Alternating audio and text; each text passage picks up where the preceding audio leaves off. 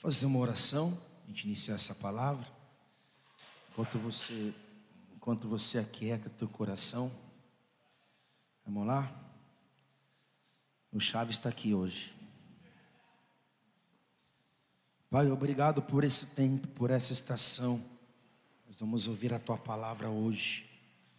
Que o Senhor continue falando conosco. Que o Senhor continue nos ministrando, nos capacitando no nome de Jesus, que o Senhor possa se manifestar do céu. O data show está com o tema da palavra? Então tá bom. Nunca esqueçam isso, o tema da palavra, tá bom? Somos gratos pela tua presença, pelo teu espírito, pelo teu agir, pela tua sobrenaturalidade, pelo teu amor, pela tua presença nesse lugar. Fala ao nosso coração, no nome de Jesus. Amém. Hoje o tema da palavra é: Eu quero viver algo novo. Quem aqui deseja viver algo novo? Quem aqui deseja entrar no novo? Quem aqui deseja deixar coisas velhas, coisas desorganizadas, coisas antigas, coisas que estão aboloradas na sua vida, quem aqui deseja esquecer talvez algo que aconteceu há uma semana, há um ano, coisas ruins, gatilhos emocionais ruins, coisas que se foram, nostalgias que ficaram no passado, até realizações e experiências com Deus que você precisa arquivar na tua existência para que você possa entrar numa nova estação, até mesmo no seu casamento, na tua chamada ministerial. Quem aqui deseja, diga aleluia. Se a gente deseja, porque eu não estou sozinho, eu estou falando numa coletividade, eu estou falando com uma igreja local em uma cidade, depende só de você, depois que você ouvir essa palavra. Então, se você deseja viver algo novo, você precisa então perseguir o novo. Não há como viver o novo sem abrir mão daquilo que já foi, daquilo que já é, daquilo que já era, daquilo que já é, ou seja, nós somos condicionados, seduzidos muitas vezes a permanecer naquilo que é, a permanecer naquilo que era e não seguir aquilo que será. Então tem muita gente que está em lugares que você não deveria estar, ou seja, estar em ambientes profissionais, em ambientes espirituais, em ambientes ministeriais, em ambientes como pessoa, que você deveria ser alguém cheio do fruto e não cheio de coisas coléricas, agressivas, não. Então você deveria ser uma outra pessoa e você não é essa pessoa, e por isso que muitas vezes a tua vida não tem rompido em um lugar que se chama novo. Está aqui? Está feliz? Garanto que até o final desse culto, ou você ficar feliz ou você vai ficar chateado. Por quê? Porque viver o novo requer desafio. Viver o novo requer insistência. Viver o novo muitas vezes vai requerer de você renúncias. Viver o novo de Deus é necessário para que você viva uma nova estação, e para viver uma nova estação é necessário deixar o orgulho, renovar os seus pensamentos. Por quê? Porque o problema não está em Deus. Deus, ele não tem problema, ele não tem complexo, não há limite para ele liberar algo novo. No céu existem arquivos celestiais cheios de novidade de vida, ou seja, Deus faz algo novo todos os dias. As suas misericórdias, elas se renovam todas as manhãs. Então, nesse exato momento, eu não sei se você está percebendo, Deus está fazendo algo novo. Só que, na contrapartida, o inferno também realiza o seu novo.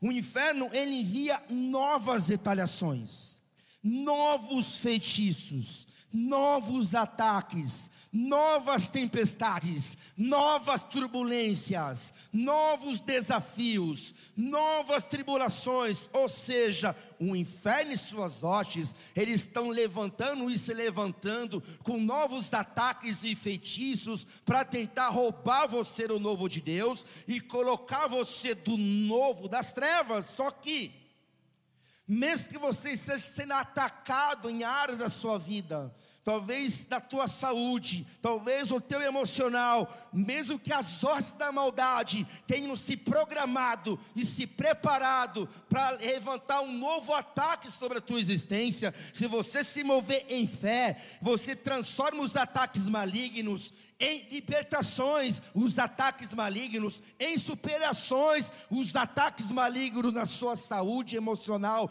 nos seus pensamentos, no seu coração, em milagres. Você está aqui? Davi, ele viveu algo novo. Por causa de quem? Por causa de Golias. Golias, ele promoveu Davi para o novo tempo. Ele deixou de ser aquele menino que estava ali no anonimato, na casa do seu pai. Ele deixou de ser um menino e se tornou um homem exército, é, um homem líder do exército de Saul. Lembra da canção? Saul matou mil, Davi matou dez mil. Por quê? Porque Golias o promoveu. José passou o que passou deixou a sua túnica colorida para viver como escravo, mas depois de 13 anos, como escravo na casa de Potifar, e depois como escravo dentro da masmorra do rei, depois de 13 anos, ele se tornou governador do mundo. Então eu quero entender que entre o novo de Deus sempre haverá um processo. Para viver o novo de Deus, sempre haverá um caminho e não tem como pular processo. Ou você avança dentro daquilo que é a tua vida e supera os teus gigantes, e rompe, e amadurece, e cresce, ou então você estagna. Amém? Se eu quero viver o novo, eu preciso me desprender de algumas bases de segurança.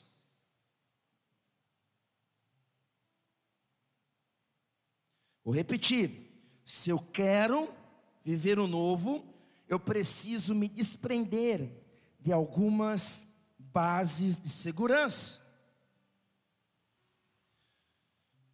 Desprender de alguns lugares que você sente seguro, confortável desprender de alguns ambientes que você sabe como fazer e sabe como fazer acontecer. Sair desse lugar que você está hoje. Sabe por quê? Porque nós estamos entrando num tempo de oportunidade. Eu não sei se você sabe, mas o termo oportunidade significa o vento que sopra no porto.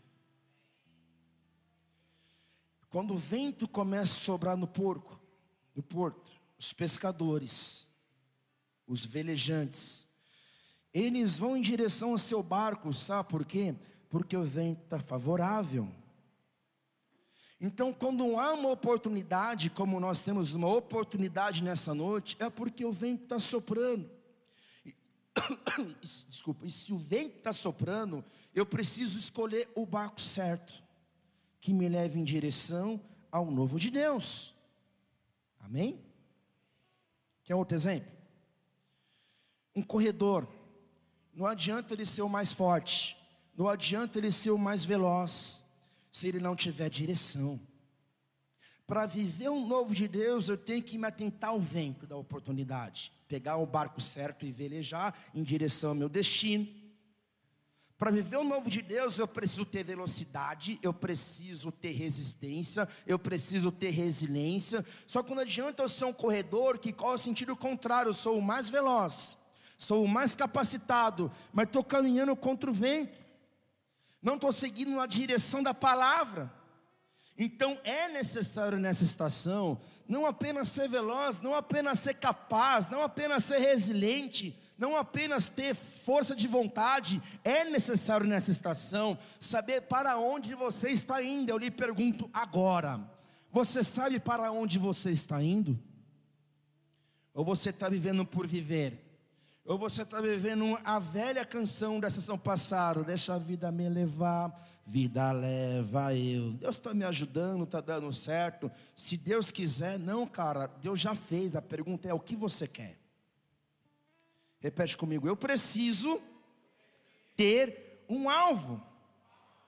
Porque mais importante do que correr, vou repetir, é saber para onde você está indo, é correr a corrida certa. Se você for apenas o mais rápido e não tiver uma direção bem definida, você não chega a lugar nenhum, porque olha o que Paulo disse: desembaraçamos-nos de tudo que nos atrapalha, do pecado que nos envolve e corramos com perseverança a corrida que nos está proposta. Repete com a pessoa que está do seu lado: você precisa começar a correr na direção certa. Para entrar no novo de Deus, além de correr na direção certa, eu preciso entender aonde eu estou. Porque o novo de Deus, ele sempre vai me colocar no lugar aonde eu não sei o que fazer. Eu não tenho o que preciso e eu não posso sozinho. Então, o novo de Deus, ele sempre vai me levar para um lugar de dependência total e exclusiva de Deus, porque imagina só você no quarto escuro. Só que esse quarto escuro é tua casa, você sabe onde tem um interruptor, você sabe onde tem a maçaneta, você sabe onde tem um sofá, você sabe onde tem a bica da estante, você sabe onde está tudo. Se você sabe aonde está, se você sabe como fazer, se você sabe como se mover nessa próxima estação, isso não é o novo de Deus, porque para viver o novo de Deus vai ser necessário fé, será necessário dependência total de Deus, e não na força do seu braço.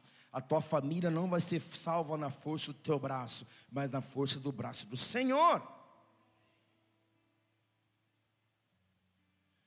Para viver o novo, Além de tudo isso que eu estou te ensinando hoje, estou te dando chaves poderosas hoje que podem destravar a tua vida em direção ao futuro. Então, para viver o novo, além de correr, além de velejar no vento do Espírito Santo, além de me abrir, esquecer o passado, obviamente, e caminhar com direção numa corrida que eu sei aonde eu vou chegar, e o alvo é Cristo a linha de chegada é eternidade. Então, se eu, se eu quero viver o novo, eu preciso parar de reclamar.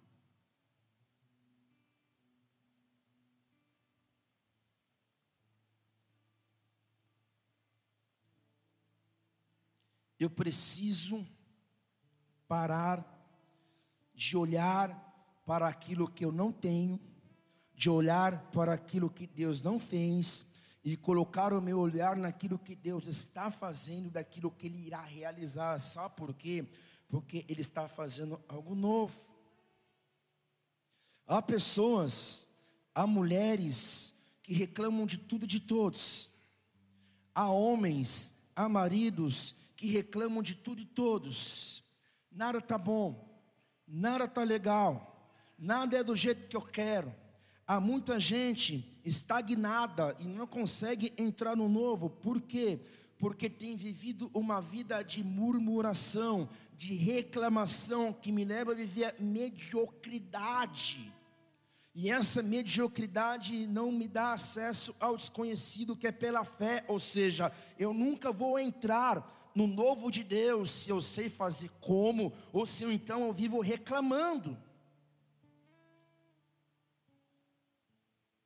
Eu sei que nós vivemos um tempo que nós estamos condicionados, e a pandemia quebrou isso, né? Se tem uma coisa que a pandemia nos ensinou é que segurança nesse mundo não existe, estabilidade financeira não existe, perfeição nesse mundo não existe. O próprio seguro de vida que diz que cobre todas as áreas da nossa vida, ele é ineficaz contra as intempéries e as surpresas de um tempo e de um mundo que jaz do maligno que antecede a volta, do, a volta de Cristo e a manifestação do anticristo. Enfim, se eu quero viver o novo de Deus, além de parar de reclamar, eu preciso colocar a minha esperança, colocar a minha expectativa, colocar a minha vida no lugar de segurança.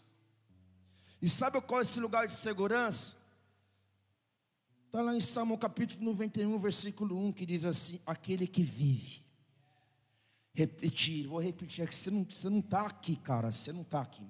Aquele que vive na habitação do Altíssimo e descansa à sombra do Todo-Poderoso, desfrutará sempre da sua proteção.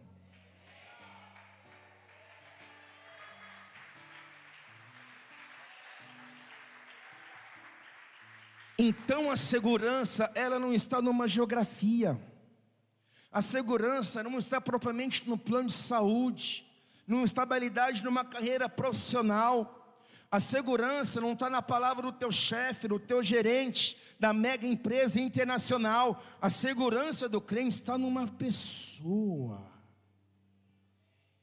A nossa esperança, a nossa segurança não é um lugar, é uma pessoa, e essa pessoa se chama Jesus Cristo de Nazaré. Então, quer entrar no novo?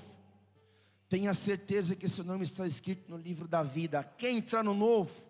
Tenha certeza que Ele é o seu Senhor e Salvador, porque há distintos aqui duas coisas.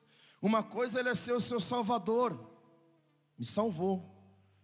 O próximo passo Ele se tornar o seu Senhor, o Senhor da sua vida, o Senhor da sua existência, o Senhor da sua caminhada. Então, querido, há algo novo nesse tempo e você precisa deixar o Espírito Santo te conduzir através dessa palavra à habitação do Altíssimo.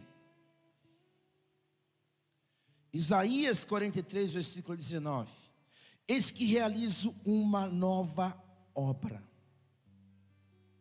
Há uma tradução que diz assim: Eis que realizo uma coisa nova, que já está para acontecer. Não percebeste ainda? Porém, um caminho no deserto e rio no ermo. Caminho no deserto e rio no ermo é uma coisa meio difícil da gente se ver.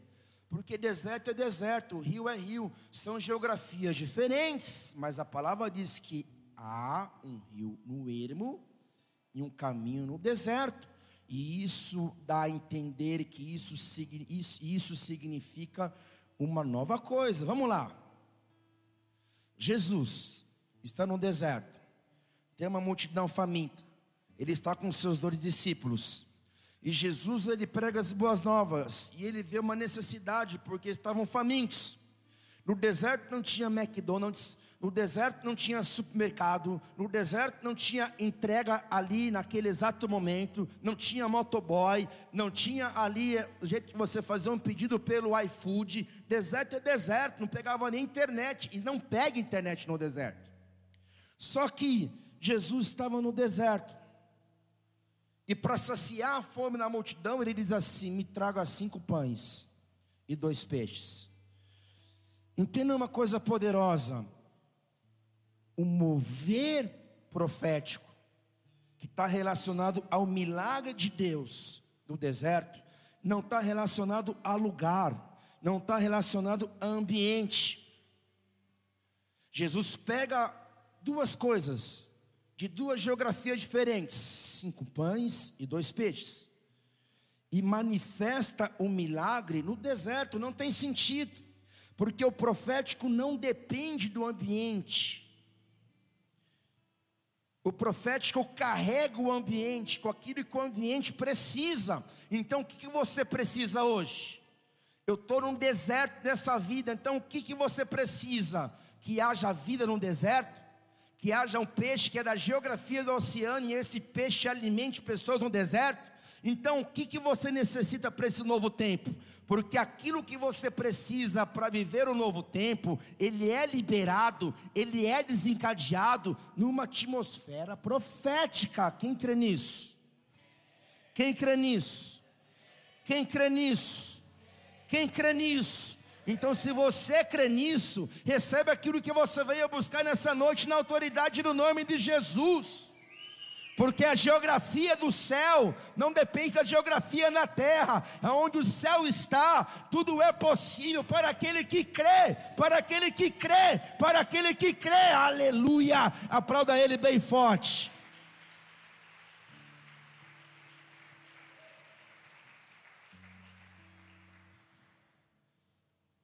Você é livre para viver novas realidades. Você é livre para escrever uma nova história com a sua vida. Sabe por quê? João 8, versículo 36, o texto diz: Se o Filho vos libertar, sereis verdadeiramente livres. Ah, porque eu sou fleumático. Ah, porque eu sou colérico. Ninguém aqui está aqui, cara, para ficar aguentando grosseria. Porque eu sou colérico, porque eu sou sanguíneo, ou nem para ficar aguentando melancolia. Querido, os temperamentos, eles fazem parte de um homem que não nasceu de novo. Logicamente que existe uma natureza adâmica em você, só que essa natureza adâmica, ela deve, deve ser subjugada ao fruto do Espírito, que é o amor, que é a paz, que é alegria, que é a obediência, porque se Deus Todo-Poderoso, que criou o universo, não pode transformar um temperamento, que Deus é esse? Então, o seu temperamento, ele não pode ser um veículo para você justificar a falta de caráter. O seu temperamento, ele tem que ser crucificado na cruz. Porque a Bíblia diz assim, cara, aquele que está em Cristo, nova criatura é, as coisas velhas se passaram, e eis que tudo se faz novo. Então, para viver o novo tempo, você precisa desejar ser uma nova pessoa em Cristo. Você precisa buscar ser uma nova criatura. Se você é fleumático, é aquele que fica oscilando para tomar uma decisão, porque se eu falar, porque eu não quero conflito. Você precisa trazer para a sua vida o temperamento de Cristo, que nunca arregou para batalha nenhuma, que nunca arregou para confronto nenhum. Mas se você é colérico e tudo você quer tomar o controle, tudo tem que ser do seu jeito, tudo que tem que ser na sua hora, e não você já torce o nariz e fica bufando com o teu marido em casa, você precisa buscar o temperamento de Cristo, que é a doçura do Espírito Santo sobre a tua vida. Mas se você é melancólico, ó oh vida, ó oh azar, hiper ultra emocional, você precisa buscar em Cristo o equilíbrio do Espírito Santo, porque você não é chamado a caminhar por emoções, você é chamado a caminhar por uma fé que move você, por uma fé racional que te move. Então, querido, não seja emocional, manifeste o fruto do Espírito, e esse fruto também carrega fidelidade, carrega honra, carrega justiça mas eu sou sanguíneo. O sanguíneo, mesma coisa, eu sou explosivo, eu sou sanguíneo. Adequa o teu temperamento à obra de Cristo da cruz. Adequa o teu temperamento ao fruto do Espírito Santo. Sabe por quê? Porque se você não se deixar ser transformado por dentro, você não vai conseguir entrar no novo tempo, cara. E sabe aquela velha canção? Eu nasci assim, vou morrer assim, se pisou no meu calo é assim, cara, com Cristo não é assim. Com Cristo, eis que faço uma coisa nova. Rios no ermo, caminho no deserto. Com Cristo você pode todas as coisas naquele que te fortalece, principalmente superar a si mesmo, controlar a si mesmo, controle seus impulsos, controle as suas razões, nem tudo vai acontecer do seu jeito, controle o seu dia. Você não é uma vítima da sociedade, você não é um ser emocional, você não é um ser explosivo, você é homem ou mulher espiritual que caminha pela fé, que caminha pelo amor e desenvolve a esperança. Então, se o Filho vos libertar de você mesmo e da sua natureza adâmica, que é a natureza do pecado, você se torna livre. Estão aqui? Vocês estão aqui? Vocês estão recebendo? Vocês estão entendendo? Que vai ter chamado oral no final do culto. Estou brincando, mas é verdade. Então, se você é livre, você de fato é livre para prosperar. Você é livre para avançar. Você é livre para sonhar. Você é livre para viver promessas. E os teus inimigos? Os teus inimigos espirituais, emocionais e naturais e físicos, eles são uma plateia. Porque a palavra diz assim: que ele colocaria uma mesa de banquete na presença dos seus inimigos. Então, sabe aquele que te quer mal? Sabe aquela que te quer mal? Sabe aqueles que torcem contra você? Eles são apenas a plateia, porque há um banquete preparada pelo Senhor na presença dos teus inimigos. E a intimidação? A intimidação ela é apenas o combustível, que quanto mais intimidados nós estamos, mais avançando nós estaremos. Quanto maior o nível de intimidação, é maior o nível de adoração e maior o nível de unção que vem sobre a nossa cabeça. E os gigantes, eles são apenas um degrau. Sabe quem são os gigantes? São apenas um degrau quando você vence o teu Golias, isso te dá uma patente no reino espiritual. Vou repetir: quando você vence o teu Golias, isso te dá uma patente no reino espiritual. E as tempestades? Sabe o que são as tempestades? Aquilo que vem de tribulação, sabe aquilo que vem, que vem contrário, você está no vento favorável, quando de repente vem um vento contrário, você tem que se manter na rota, se manter firme na fé, as tempestades, elas são a escola da fé, porque uma coisa é você aprender na sala de aula, uma coisa é você está aqui nesse ar condicionado, maravilhoso, sentado num ambiente adequado com sua família, ouvindo a palavra. Uma outra coisa é a segunda, é a terça, é a quarta, é a quinta. Uma outra coisa é o dia mal. E o dia mal chega para todos nós. E você tem duas coisas para fazer com o dia mal: ou você sucumbe no teu muro de lamentações, no teu, na tua vida de vitimismo, porque, querido, não tem vítima. O homem que foi mais vítima da história se chama Jesus Cristo de Nazaré. Ele foi vítima, mas não viveu em vitimismo. Eu e você somos vítimas de uma sociedade doente.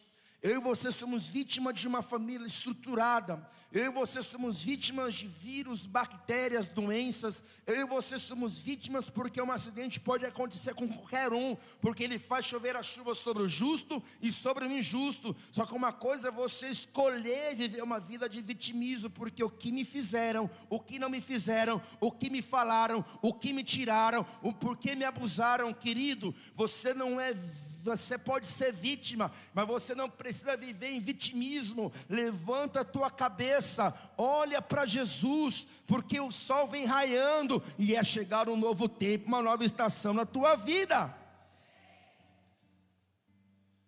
E as palavras contrárias? As palavras contrárias, elas são combustível para nos lembrar As palavras contrárias, elas nos lembram da palavra de Deus.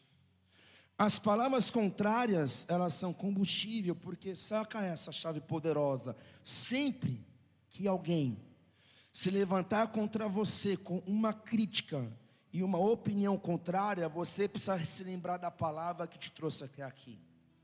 Qual que é a palavra que te move? Qual que é a profecia que te move? O porquê você adora, o porquê você serve, o porquê você congrega, quem que você, para quem você trabalha de fato nessa terra e não é para homens, é para Deus. Qual que é o centro da tua adoração? Porque se você lembrar que aquilo que te move é a palavra de Deus, a palavra dos críticos, elas não podem te parar. Sabe por quê? Porque Deus fala assim ao teu respeito. Portanto, Deus nos escolheu nele antes da criação do mundo para sermos santos, irrepreensíveis em sua presença. Então, pastor, eu fui abusado, eu fui violentada, faliram a minha empresa, fui traído pelo meu sócio. Calma. Existe uma palavra do céu a teu respeito. Existe uma palavra do teu Criador a teu respeito. Eu vou dar um exemplo de alguém que caminhou na palavra. A Bíblia fala de um homem chamado Enoque. E a Bíblia fala que esse homem chamado Enoque, ele caminhou com Deus. E a Bíblia fala que esse homem chamado Enoque, ele só caminhou com Deus.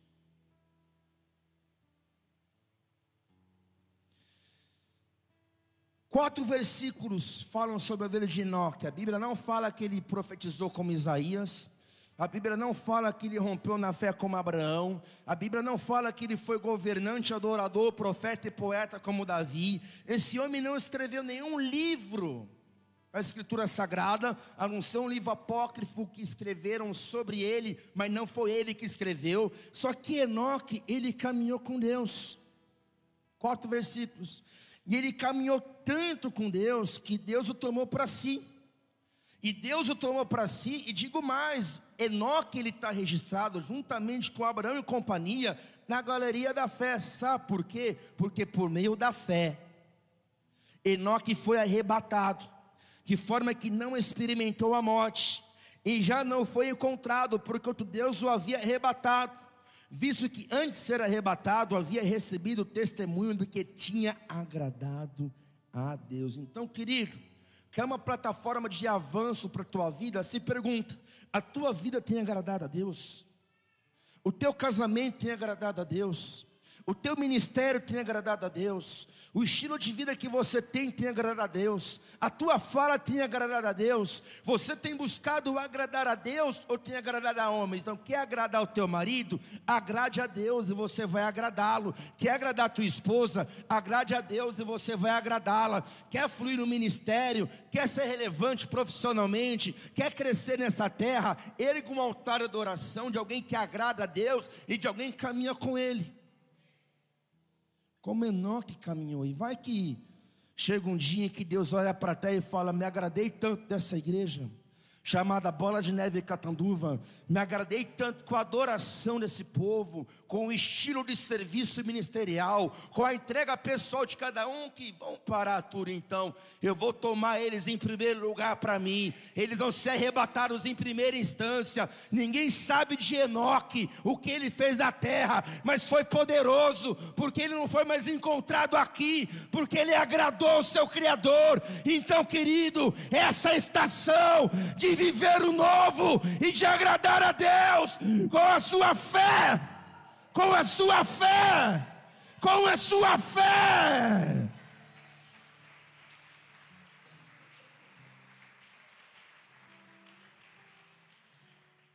Se eu quero viver o novo de Deus, eu preciso abrir mão daquilo que é a minha confiança. O que você, como, no que, que você tem confiado? Você tem confiado na sua performance? Vou falar com os intercessores proféticos. Você tem confiado nas suas direções proféticas? Deus fala só com você, pronto, acabou. Depois vai quebrar cara, começa a ver guerra que Deus não pediu para você entrar. Você tem confiado no teu recurso financeiro? Você tem confiado no teu intelecto, porque você é pau demais, só você sabe fazer? Você tem confiado que você é demais, mulher, você é espetacular, você manja tudo e todas as coisas? Ou você, homem, você, cara, é o máximo, cara. A tua disciplina, querido. Tem muita gente nas redes sociais com disciplinas que você fala assim, cara, eu falo por mim. Eu, nesse, nada contra coach como profissão, mas eu olho uma galera na internet que eu falo assim, eu nunca vou conseguir fazer isso. Eu nunca vou conseguir ter uma disciplina de acordar no mesmo horário todo dia, de comer de comer couve todo dia, de tomar banho frio pela manhã, de todo dia, de ler um livro toda hora. Mano, eu sou gente, eu sou humano, tem hora que não dá. Será que só eu que sou gente aqui? Eu oro alguns performances, até alguns pregadores de, de, alta, de alta performance, eu falo assim, mano do céu, me deixa ser humano, como Jesus foi humano. Me deixa com as minhas fraquezas mesmo, porque o poder dele se aperfeiçoa na minha fraqueza, porque eu não dou conta, cara, de ser o líder das multidões das redes sociais. Só que, querido, tem muita gente hoje vendo uma vida plastificada. Tem muita mulher na internet hoje falando coisa que não vive, falando mulherada, vamos lá, auto performance, escola das mulheres, escola da sabedoria. Você fala o quê? Meu Deus do céu! É tanta coisa, cara, que não traz resultado, e a gente precisa voltar para a palavra, para a simplicidade da palavra, para o fundamento da fé. Sabe o que Deus espera? Deus não espera uma igreja altamente regrada, disciplinada, de alta performance, Ele espera uma igreja que o ame, pessoas que o amem. Então, querido, tem muita gente com a vida plastificada, cheia de resultado, mas tão vazios. E tem muita gente que está no ouro do furacão, velho lutando com as finanças há anos, lutando com enfermidade há anos. Eu vejo alguns testemunhos, o cara se converteu ontem, a família inteira foi alcançada. Eu falo, mano do céu, o que mais tem de gente não convertida é na minha família. E eu entro em comparação, não eu, mas alguns aqui entram em comparação e falam, Deus não me ama que Deus faz na vida dele, dela e na minha não faz. Eu fiz 50 cursos, eu fiz 70 cursos, peguei aula com os PhD, mas não vai, sabe por quê? Porque aquilo que Deus tem para você é para você. E existe um líder, um coach chamado Espírito Santo que quer te guiar. Nem todos os espinhos da carne Deus vai tirar. Então, querido, eu não sei você, mas vale estar no meio da tempestade com Jesus ele segurando na minha mão e me subindo para o Shemitah, e me subindo para o Shemitah, do que está vivendo uma vida de aparência. Eu não sou o marido perfeito, eu não sou o pastor perfeito, essa igreja não é perfeita, mas nós amamos a Jesus e colocamos as nossas fraquezas no altar de Deus. Oh, Shekatarabassore.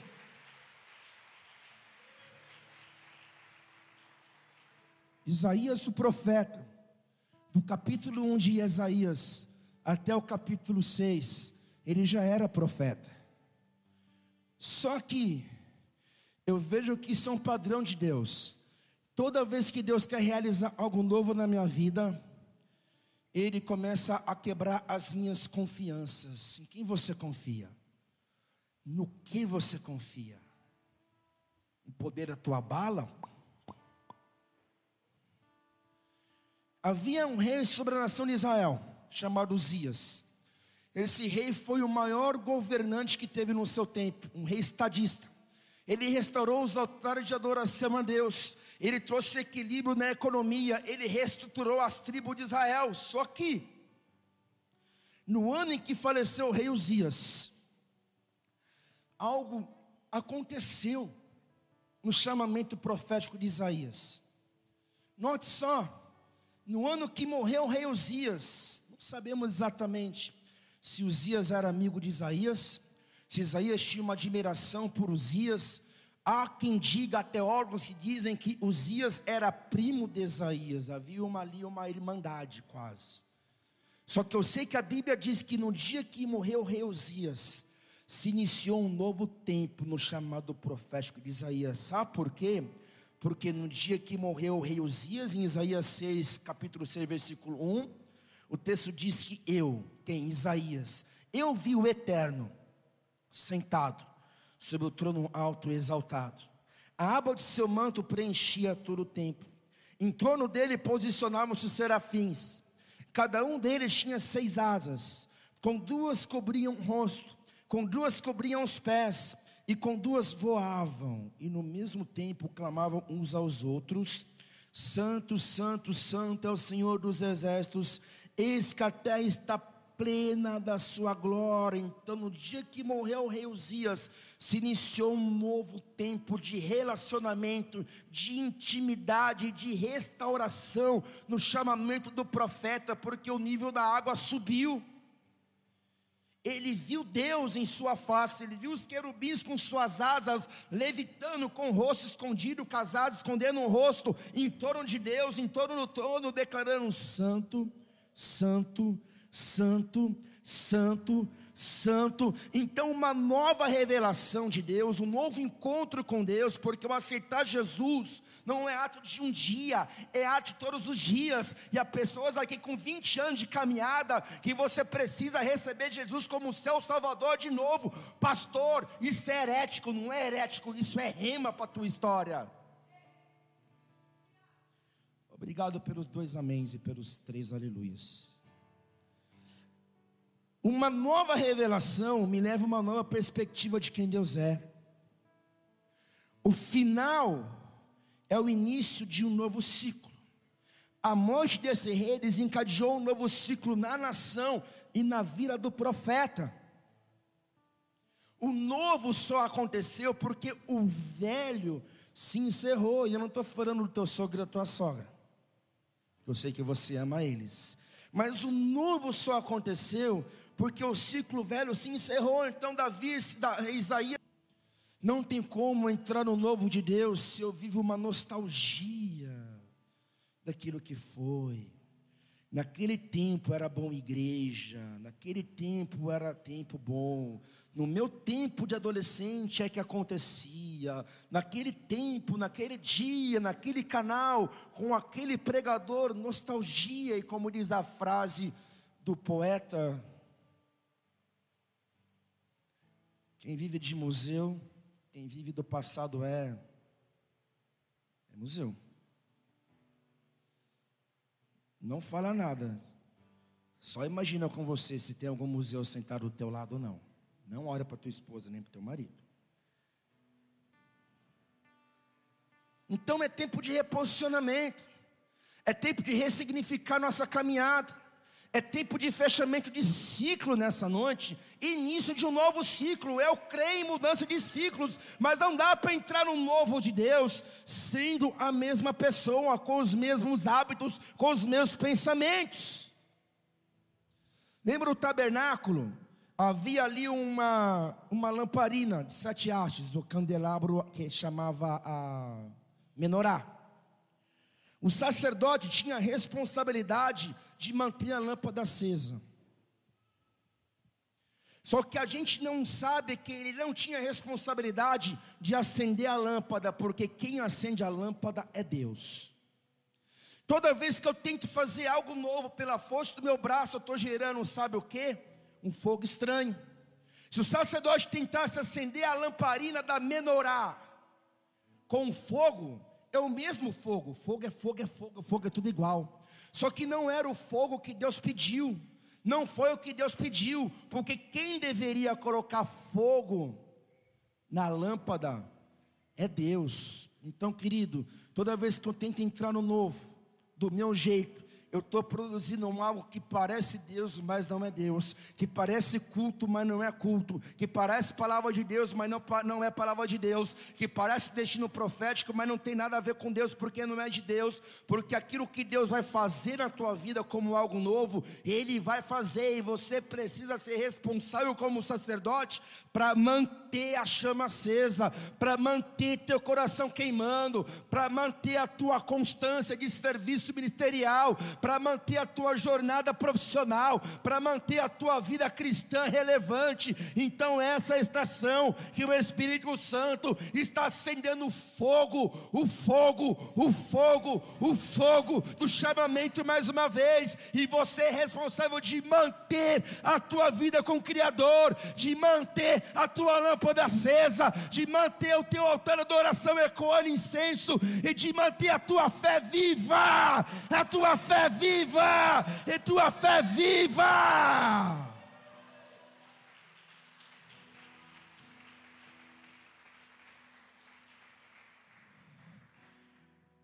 Eu celebro o passado, mas eu não vivo no passado. Eu celebro as curas. Sabe o casamento que você sonhava? Celebra aquilo que Deus fez. Que Ele não parou lá atrás. Deus não está em 2019 no dia do teu casamento ou em 1980. Deus está aqui hoje. Celebre o passado. Saiba onde você está no presente. Te pergunto: aonde você está no presente? Com quem você é casado?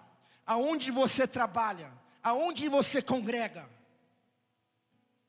Aonde tem gente que não sabe onde está hoje, está perdido, não sei se compra bicicleta, se caso, não sei o que, que eu sou, não sei quem eu sou e para onde eu vou, querido. É tempo de criar raízes. Quem você é hoje, aonde você está agora, sabe por quê? Porque não tem como viver um novo tempo, viver o futuro que Deus tem para você, se você não se desprende do passado. Se você não sabe aonde você está agora, não tem como. Deus já está desenhando um futuro. Deus já está no seu futuro. E para viver o futuro, você precisa viver o agora com intensidade e com verdade. Amém? Repete comigo: Deus está fazendo algo novo em 2022. Para viver o novo, nós precisamos, além de tudo isso que eu te ensinei, nós precisamos declarar o novo. Palavras não são só palavras, palavras movem o sobrenatural, palavras quebram palavras contrárias, palavras não só comunicam, palavras elas acionam, elas ativam, palavras elas são decretos, são sentenças, são profecias na boca daquele que crê. Há quem diga que a declaração de fé não pode mudar muita coisa, porque se eu tenho autoridade para declarar e para profetizar, isso quer dizer que eu estou anulando a soberania de Deus. Eu creio na soberania de Deus.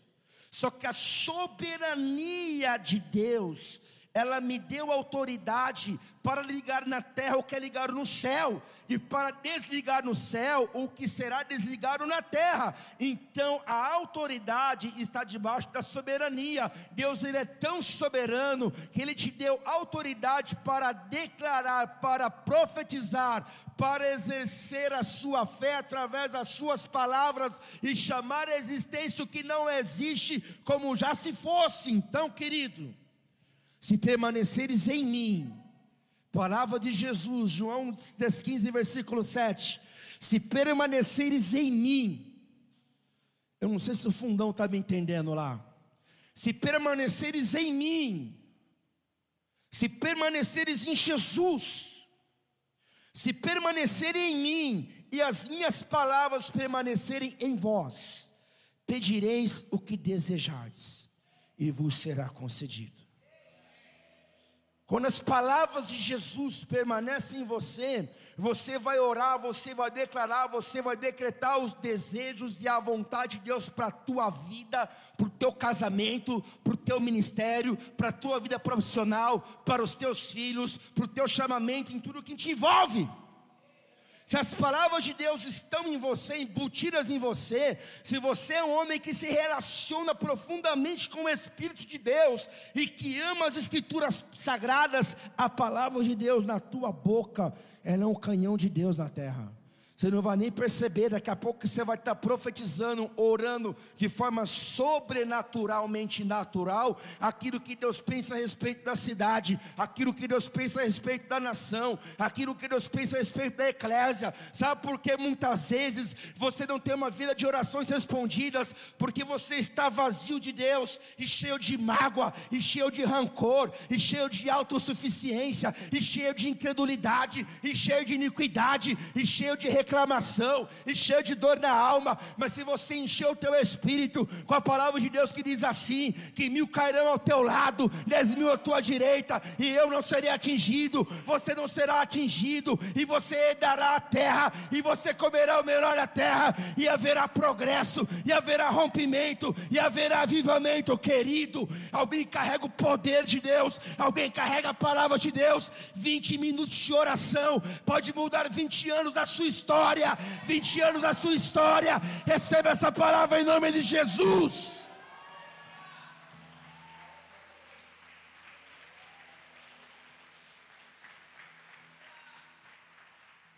Ezequiel estava diante de um vale de ossos secos. Repete comigo. Aquilo que a pastora Angela sempre fala: Eu não sou os ossos. Mais alto, eu não sou os ossos. Eu não sou osso seco. Eu não sou osso seco. A minha família não são ossos secos. O meu casamento não é osso seco. Eu sou profeta. Eu sou profeta.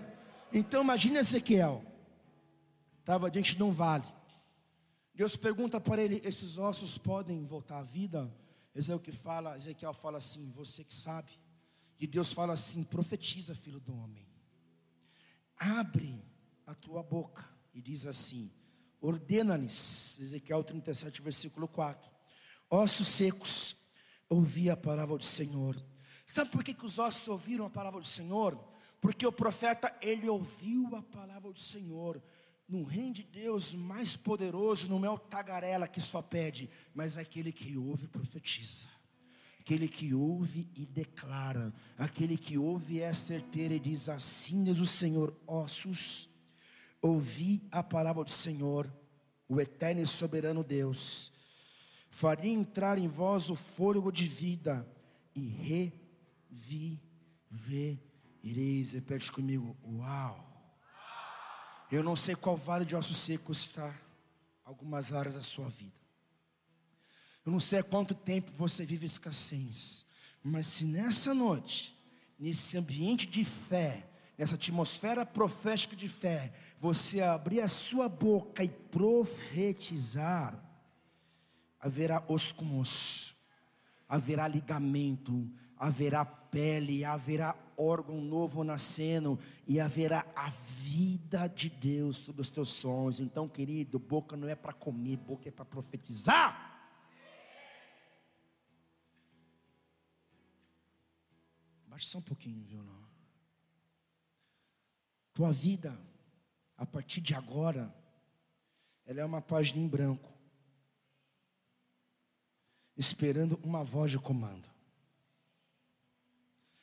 Cada nova estação, cada mudança de ciclo, é como uma terra que foi arada e preparada, mas essa terra precisa receber sementes que vão sair da tua boca.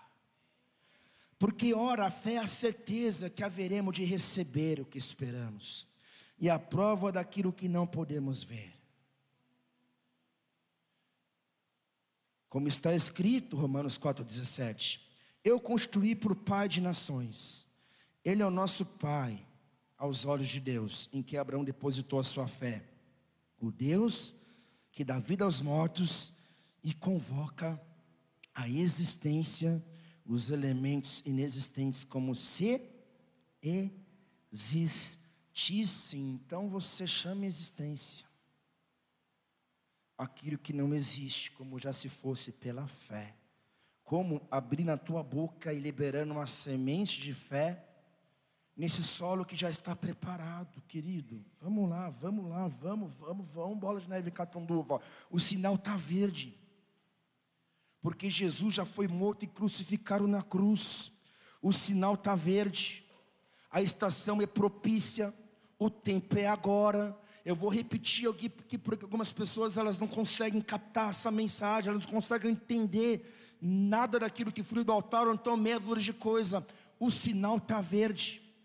Quando você para de profetizar, você para no meu caminho, quando você deixa de lançar semente de fé, consequentemente você não está progredindo não está avançando, mas consequentemente a tua estagnação na rodovia dos bandeirantes vai trazer um congestionamento na tua família, um congestionamento no meio da eclésia. Então o sinal está verde, Deus está falando com você.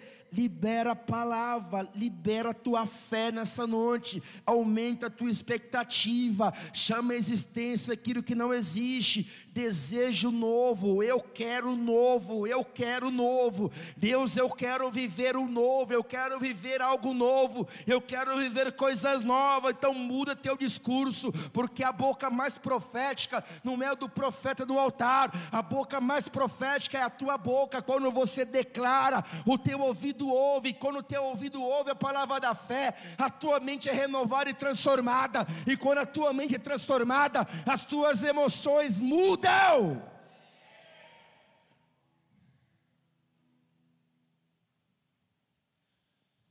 Você precisa colocar para fora aquilo que Deus colocou dentro de você. Que há dois tipos de pessoas: aquela pessoa que não tem nada, que está vazia, e quando declara, nada acontece. E aquela pessoa que carrega o Espírito Santo, recebe, recebe, recebe, recebe, mas não libera. Por isso que nada acontece. Então eu falo com pessoas aqui que já receberam demais em suas vidas, já passaram por 10, 15, 20, 30 congressos, já passaram por curas e libertações interiores, você não tem mais nem interior para ser liberto. Eu falo com pessoas aqui que se pegar o microfone está uma palavra, está uma pregação. Eu falo com pessoas aqui que já expulsaram o Exu Caveiro, o Capa Preta, a Maria Padilha, a Maria Betânia. Eu falo com pessoas aqui que já não era mais para você ser a ovelhinha de Jesus, já era para você ser o leão da tribo de Judá. Eu falo com pessoas aqui que esse ambiente que você vive hoje, na tua vida, no teu nível de prosperidade, no teu chamado, não era para mais estar, já era para você estar nas nações, já era para você estar liderando uma igreja, mas como você não abre a boca e não declara, porque tem medo, porque se eu liberar aquilo que eu tenho, eu perco. Não, querido, o reino de Deus é como um rio violento, e ele está fluindo, e essa é a lei da semeadura. Quanto mais o homem semear, mais ele colherá. Quanto mais você declarar, quanto mais você orar, quanto mais você liberar a fé, mais Deus te entrega o novo dele, mais Deus te entrega novas palavras, porque se você não cumprir aquilo que foi entregue na última estação, não tem próxima estação. Então nessa noite, de todo o teu fôlego, declare em alto bom som, para o céu ouvir, para o inferno ouvir, que pelas pisaduras e pela chaga de Jesus, eu sou sarado, eu sou curado e eu estou pronto. Eu estou pronto. Nós estamos prontos para a grande colheita. Aleluia!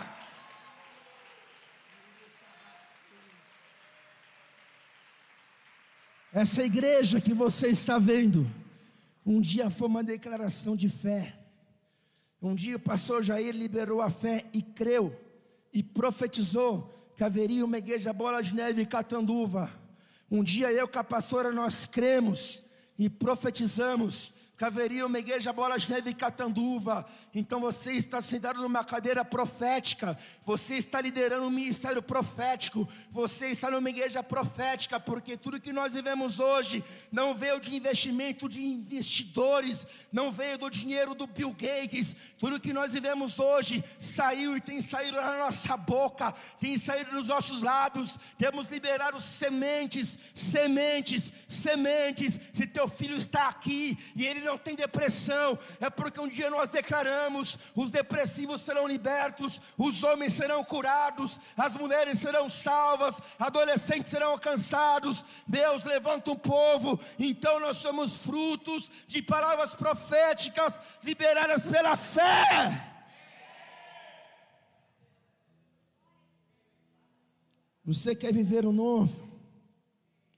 Você precisa discernir o novo discernir a palavra.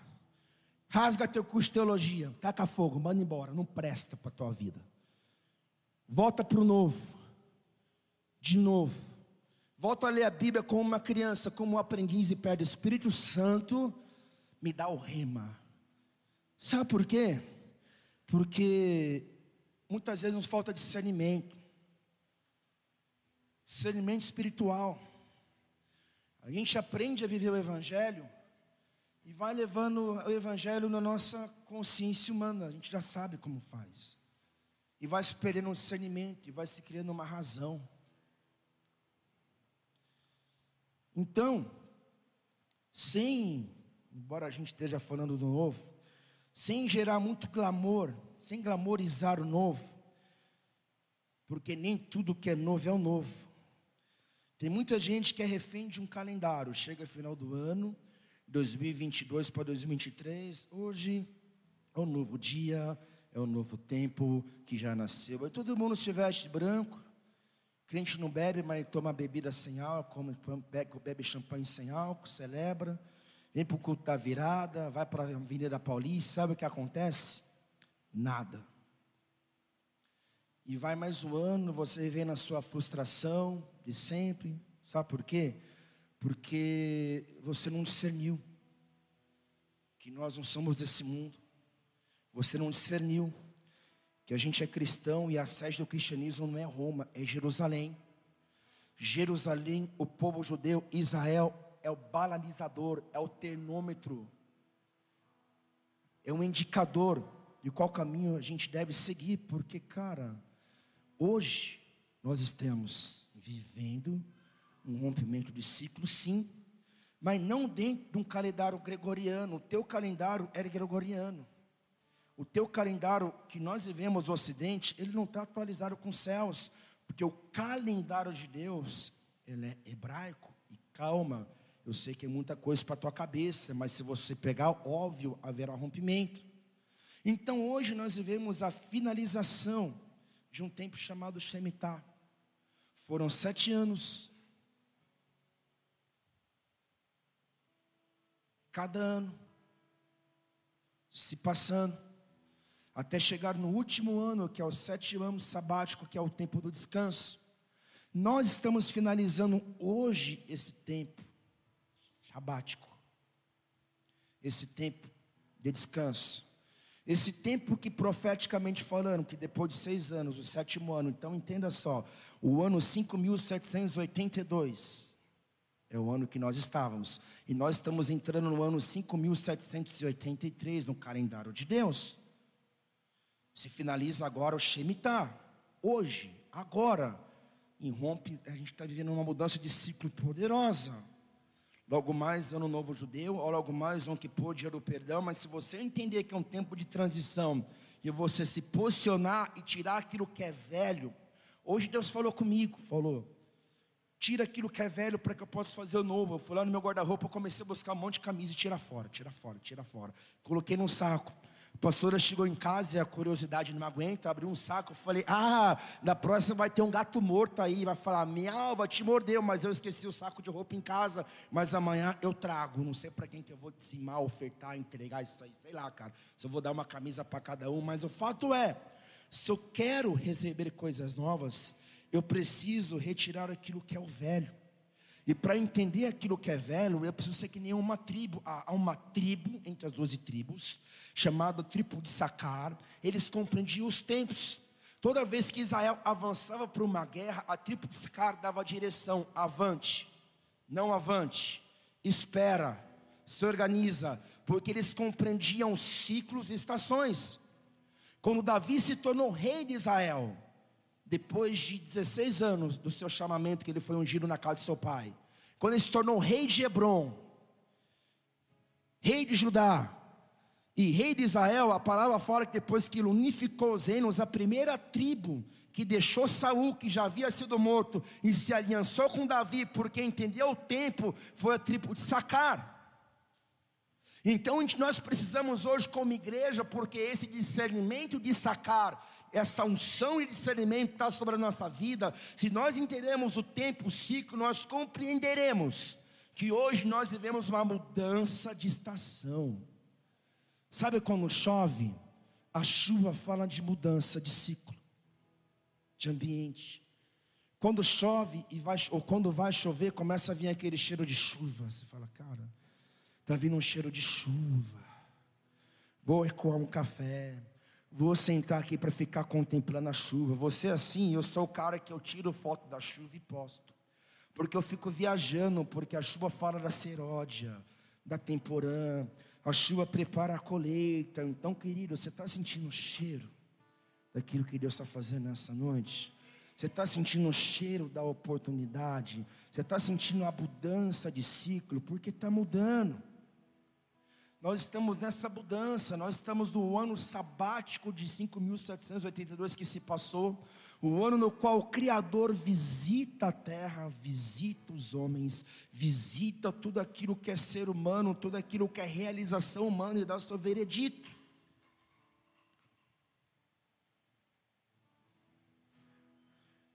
O ano do descanso está se findando.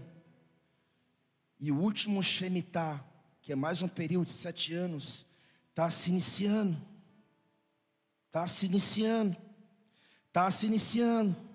Sete anos se passaram. Você lembra onde você estava sete anos? Sabe onde eu estava sete anos atrás? Eu estava iniciando essa igreja. Há sete anos atrás. Então, sete anos, o sétimo ano, Sabaote, o Shabat, está se findando, um ano profético. E se inicia um ciclo de mais sete anos, eu te pergunto, daqui sete anos a partir de hoje, aonde você vai estar? do mesmo maneira, do mesmo jeito, do mesmo canal. E eu não estou falando de bonante de geografia, porque muita gente muda de geografia e não rompe.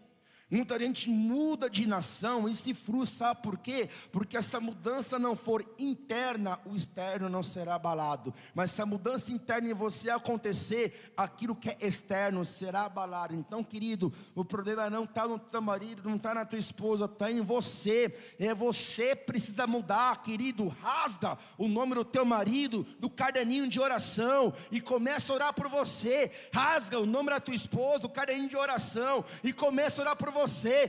Para de pedir oração para o teu pastor, para a tua pastora e para intercessão, para orar pelo teu marido. E pede oração para orar por você. Porque quando você muda, tudo muda. Então, querido, sem saudosismo.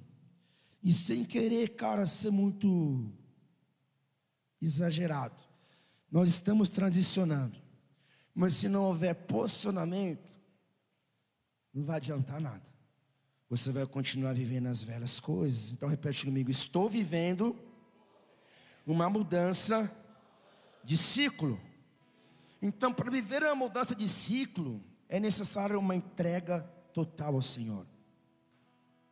É necessário deixar Deus assumir o controle da sua vida. Porque se a cada sete anos há uma acerto contas, e mesmo Deus sempre estando conosco, Ele nos visita de forma peculiar agora. Se a cada sete anos Deus visita a terra, então, querido, aproveita agora esse tempo de transição. Que transição fala de crescimento. Transição fala de mudança de autoridade espiritual.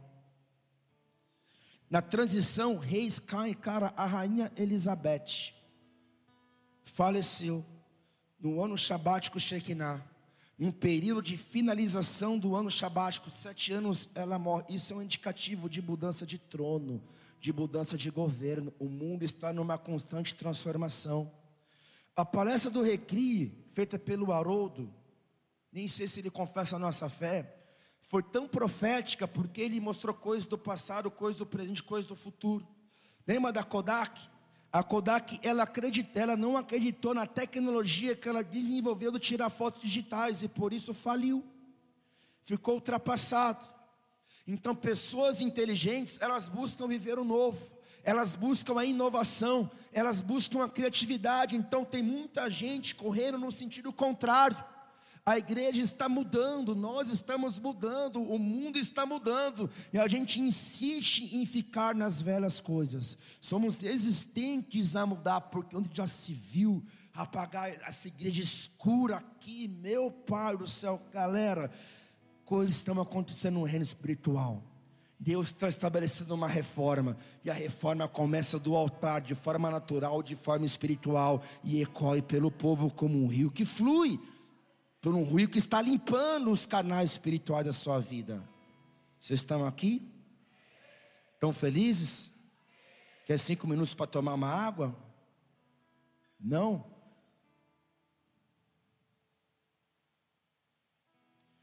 Quem consegue discernir o tempo, o Shemitah, que se encerra agora, que para Israel é um tempo de não plantar, de descansar a terra, mas para nós é uma estação profética de mudança. Então, quem consegue discernir os tempos, se move de forma antecipada, se organiza para aquilo que está acontecendo. Você está se organizando para aquilo que vai acontecer?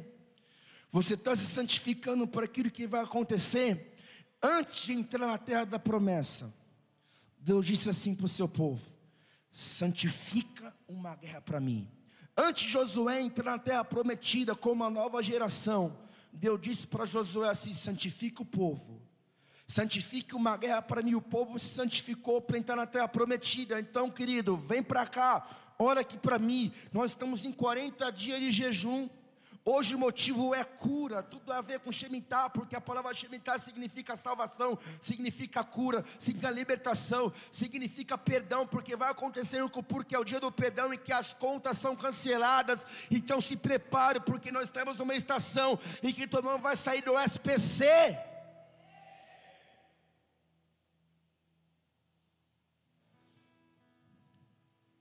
Se prepara. Se prepare. No mundo dos negócios, esse preparo antecipado daquilo que vai acontecer se chama estratégia do Oceano Azul. É você empreender algo novo onde você está. E quando você empreende algo novo, não tem concorrência, novas profissões. Você sabe essa palavra, Alan? Novas profissões.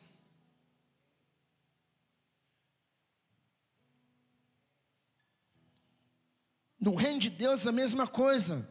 Você tem uma visão do futuro e começa a se preparar hoje para o mover que vai chegar. Então, querido, a gente está se preparando para o último Shemitah, nós estamos se preparando para a última colheita, é um maior avivamento que vai se manifestar sobre a terra. Eu não sei aonde você está, porque se você não está nessa esfera de fé junto comigo, sabe o que vai acontecer, cara? A gente vai entrar no mover, vai entrar no avivamento, e porque você não entendeu, porque você não se preparou, porque no dia que você poderia estar no meio da eclésia, você não esteve, o avivamento veio, a chuva veio e fechou a arca e Jesus foi com a sua igreja. Então é agora que nós precisamos nos posicionar, porque lembra de Abraão?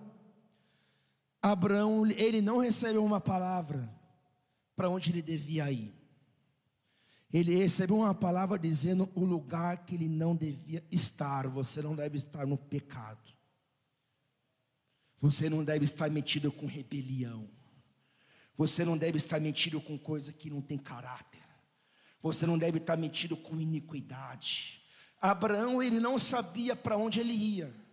Eu não tenho todas as respostas. Eu tenho um final que é, é chegar na largada, é chegar no, na linha de chegada e cruzar a fita e entrar na eternidade com Jesus. Mas eu sei aonde eu não devo estar. Eu não devo estar no lugar de adultério, brincando com aquilo que é santo brincando que ser crente no altar. Mulher, para de deixar o teu marido vir sozinho para o culto. Para de falar, meu marido vai servir a Deus, eu fico em casa com os meus filhos. Abraão, quando saiu até a prometida, foi ele, foi Sara, foi todo mundo junto, foi até um sobrinho, família que é família se move junto, serve junto, adora junto, então se posiciona. Eu não sei aonde você vai chegar, mas eu sei dos lugares de apostasia que você tem que sair. Dia de culto é dia de culto, não é dia de shopping center. Domingo é dia de culto, não é dia de ficar em casa. E teu marido está trabalhando, você vem. Se ele não está trabalhando, você vem junto. Porque eu e minha casa serviremos ao Senhor. Se queremos chegar do outro lado, do outro lado, do outro lado da ponte, precisamos caminhar juntos, ser igreja juntos, orar juntos, congregar juntos, porque está chegando o último Shemitah.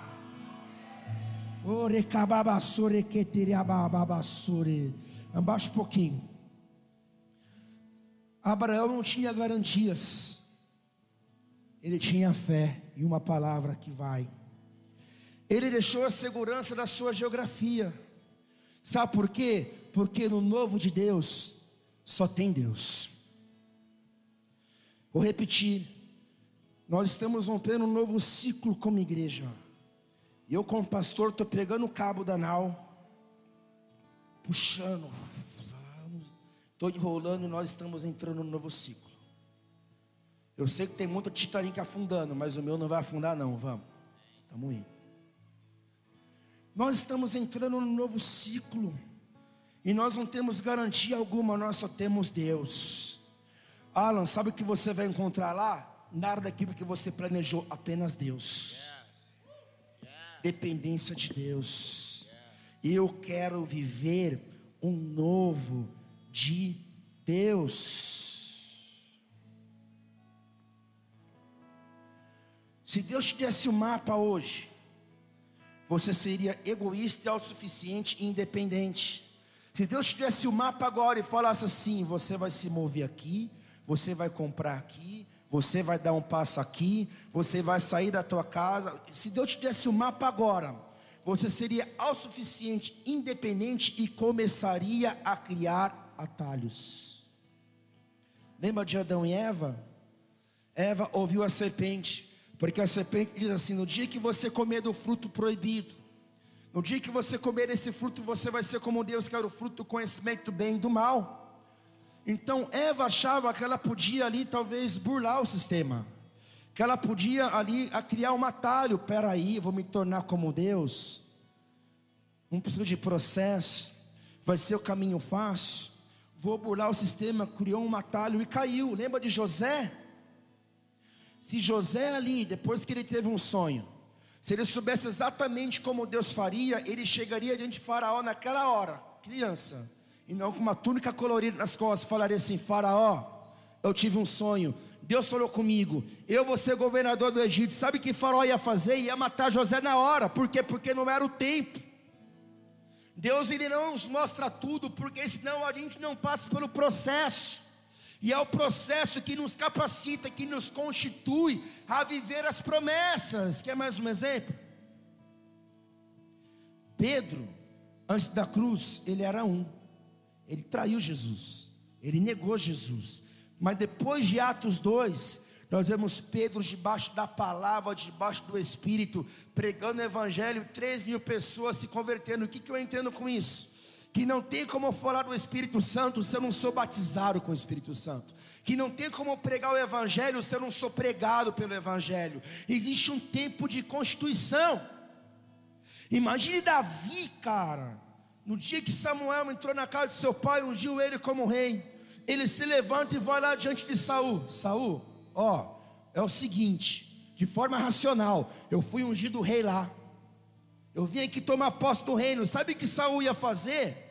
Manda matar esse louco aí, cara. Não ia ter Davi. Por quê? Porque ele tentou criar um atalho. Então, querido, aquilo que Deus tem para minha vida e para tua vida são processos. Os processos nos dão maturidade, os processos nos dão autoridade, e os processos deixam um legado de uma história para se contar nas próximas gerações. Vocês estão aqui? Salmo 145, versículo 1. Exaltar-te-ei, ó meu Deus e Rei. Bendirei o teu nome por toda a eternidade. Todos os dias te bendirei e louvarei o teu nome para todo sempre. O Senhor é grande e muito digno de louvor. Sua grandeza é insondável. Uma geração a outra fará o louvor de tuas obras, proclamando teus maravilhosos feitos. Pregarão sobre a esplêndida glória de tua majestade e eu meditarei sobre tuas pontentosas realizações. Anunciarão o poder de teus magníficos e temíveis prodígios, e eu falarei das tuas grandes obras. Divulgarão a memória de tua imensa bondade e cantarão com júbilo tua justiça.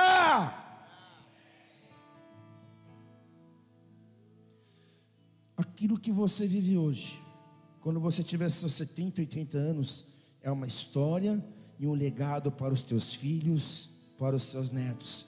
E nós somos uma, geração carente de legado, carente de bons testemunhos, carente de homens e mulheres que no anonimato romperam pela fé. Ah, mano. Ah, igreja. Ah, bola de neve. Ah, catanduva. Se você soubesse que eu tenho para ti. Se você soubesse que eu tenho para ti. Se você soubesse dos sonhos que eu tenho para essa cidade. Se eu soubesse, se você soubesse quem eu sou.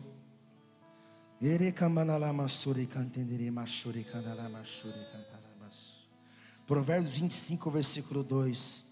A glória de Deus é ocultar certos acontecimentos.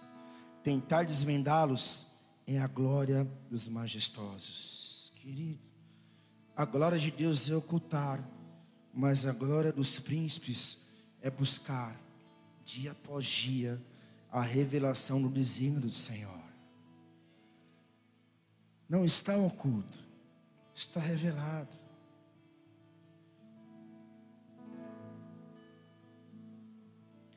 Eu vi, não me lembro se foi uma reportagem ou se foi um outro pregador que disse que hoje, nos nossos dias, nós e nossos filhos temos um risco muito grande com a nossa saúde dos olhos. Os oftalmologistas do planeta têm alertado a respeito de uma doença chamada miopia. Porque eu fico tempo, tempo, tanto tempo aqui, eu começo a desenvolver uma visão curta, uma visão de perto.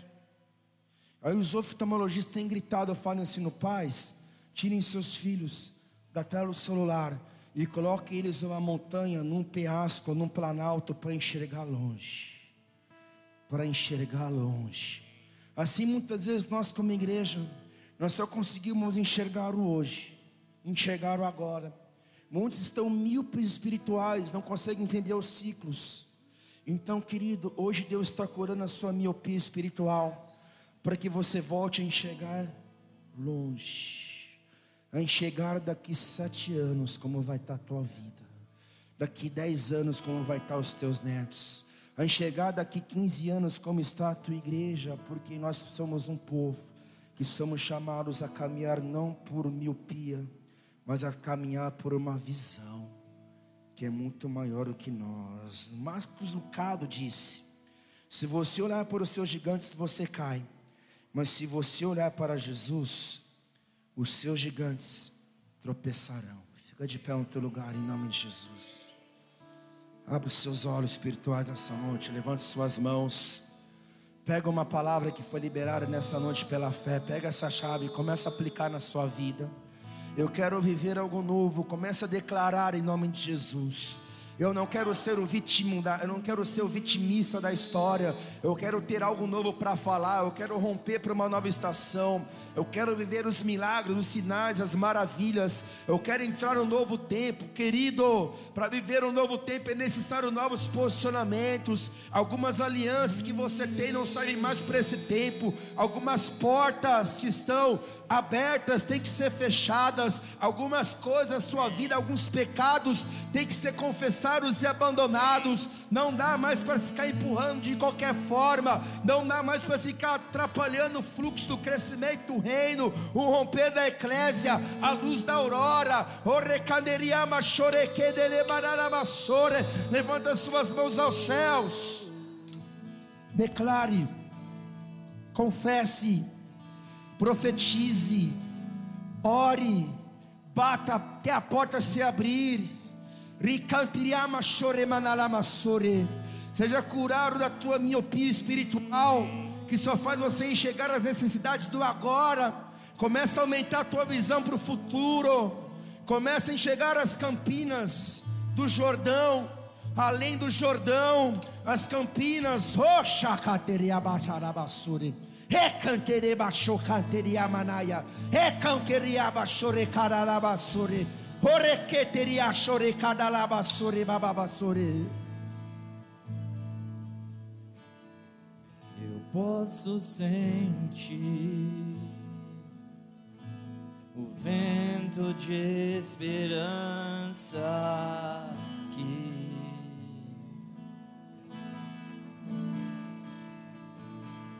eu posso